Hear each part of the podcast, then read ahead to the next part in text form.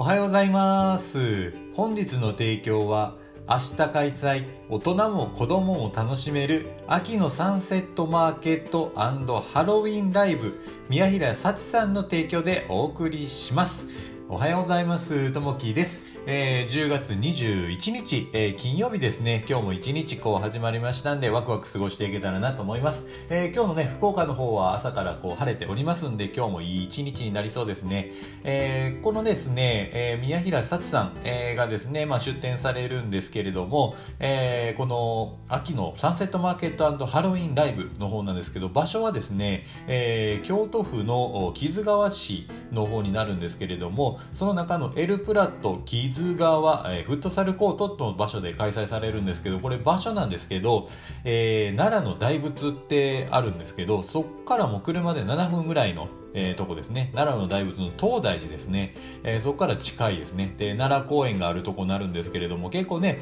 えー、小さい頃に小学校ぐらいですかね、えよくその辺に行ったんですけど、え修学旅行とかでですね、鹿に、えせんべいをあげたりとかですね、えまあ、大仏を見に行ったりというところがありました。あのね、え大人になってからでも大仏をこう見に行った時があるんですけど、すごいね、え広い公園になってますんで、ぜひね、えこの週末もし予定がなかったらですね、奈良の方であったり、えー、京都の方行っていただけるとですね、えー、面白いかな。この大仏見に行って、鹿見に行ってですね、そのまま、えー、このサンセットマーケットラハロウィンライブの方に行ってみると、まあ、時間がね、3時から、えー、8時ぐらいになるんですけど、ちょっとね、えー、ライブされたりとか、マーケットがあったりとかっていう形なので、楽しめる、えー、一日になるんじゃないかなというふうに思います。え、ー、と、10月22日土曜日、明日開催ですね。ぜひ行っていただけたらなと思います。さあ、えー、今日今日のね、えー、本題に入っていきたいなと思います。今日のお話はですね、えー、思いを深めるというふうなお話になります。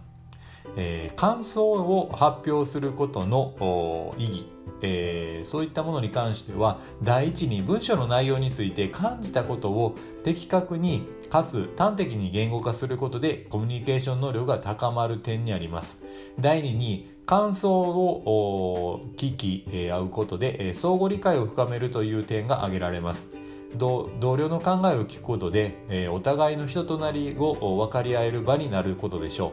第3に人前でしっかりと自分の思いを語ることにより、えー、胆力を養われます、えー、緊張しながらも感想を発表することで、えー、物おじしない、え度胸が培われるのです。え感想発表にはこのような意義と効用が挙げられますが最も重要なことは語るより先に読み手である自分が何をどのように感じたかという点にあります。文章の解釈は人それぞれです。文章の内容をヒントに、えー、読者一人一人の考えが深まり、えー、感性が豊かになることが感想発表の重要な意義だと言えるでしょう。自らの感性を磨き、日々の仕事に生かしていきましょうというとこですね。えー、この多くのね、やっぱこう、スタンド FM ラジオ配信してらっしゃるんですけど、僕この、えー、スタンド FM にこう、来れて、こう、配信したりとか、えー、配信さんのこ、あの、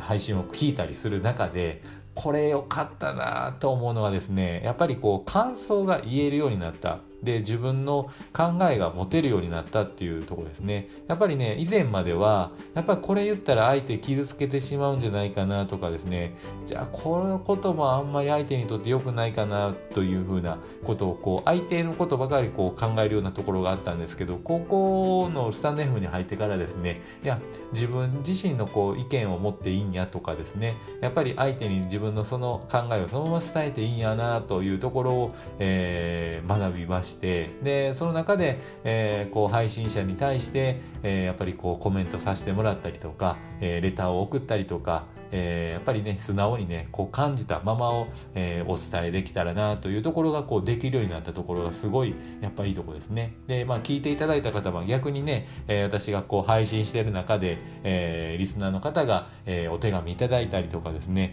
えー、コメントこういただいたりとか、えー、別途こうあったりしてですね、えー、話をする中で、えー、まあよかったよとかあやっぱ聞けてよかったですよって言われるとものすごくで、ね、やっぱこう嬉しかったりします。やっぱりねこう自分で感じた思いをそのまま伝えられるって本当にいいなと。やっぱこれ、あの、声で繋がってられる、今、私とあなた自身のこのつながりであったりそういったところがですねやっぱりこのラジオのやっぱりいいところかなと。なのでこう思いを深めていって、まあ、自分の思いを、え相手に伝える、えー、逆に伝えてもらえるっていうのは本当にこう嬉しいことなのでそういったところのこのラジオの良さっていうのはどんどんね、えー、こう広めていきたいし、えー、つないでいきたいなというふうに思います。さあ、えー、今日のね、えー、一言になります。たった一言が人の心を傷つける。えー、たった一言が人の心を温める名もなき名言と、え、いうところですね、えー、これはですね私の父お父さんなんですけど、え寝室にこの